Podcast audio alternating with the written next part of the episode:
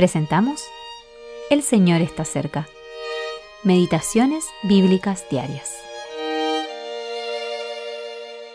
Meditación para el día 11 de agosto de 2023. Publiqué ayuno allí junto al río Ahaba, para afligirnos delante de nuestro Dios, para solicitar de Él camino derecho para nosotros, y para nuestros niños, y para todos nuestros bienes porque tuve vergüenza de pedir al rey tropa y gente de a caballo.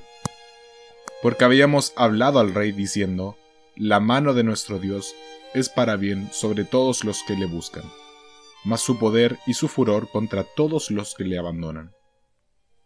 Estras capítulo 8 versículos 21 y 22.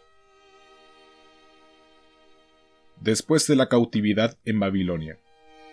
Vigésimo tercera parte guía y protección. Cuando Esdras reunía a los que se dirigían a Jerusalén junto al río Ahaba, no encontró ningún levita entre ellos. Versículo 15.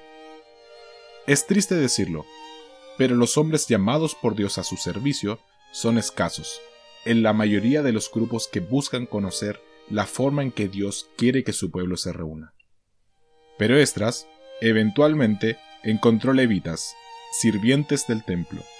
Versículo 17. Y para acompañarlos, netineos, leñadores y aguadores, personas que realizaban los servicios más humildes. Hoy en día también se necesitan obreros con un corazón dispuesto. Antes de emprender el largo viaje, Esdras proclamó un ayuno para humillarse y buscar el camino derecho, para ellos, sus hijos y sus posesiones. Años antes, el faraón había intentado llegar a un acuerdo con Moisés, tratando de impedir que los israelitas salieran de Egipto. Su propuesta fue, dejen sus hijos y sus posesiones aquí. Véase Éxodo capítulo 10. Moisés no cayó en esta trampa, ni tampoco la haría Estras. En aquellos días, Dios ya no guiaba a su pueblo mediante una columna de nube o de fuego. De forma similar, desde el comienzo de la era cristiana, ya no hay señales y prodigios como los que hacía Dios entonces.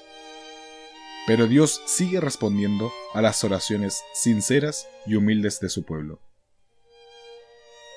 Su pueblo no necesita recurrir a las autoridades para que lo protejan. A Esdras le dio vergüenza pedir al rey una escolta militar. Había sido testigo del fiel cuidado de Dios por su pueblo. Una vez más, Dios protegió fiel y magistralmente a los que confiaron en Él.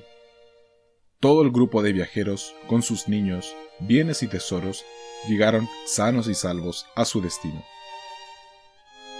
Eugene P. Vedder Jr.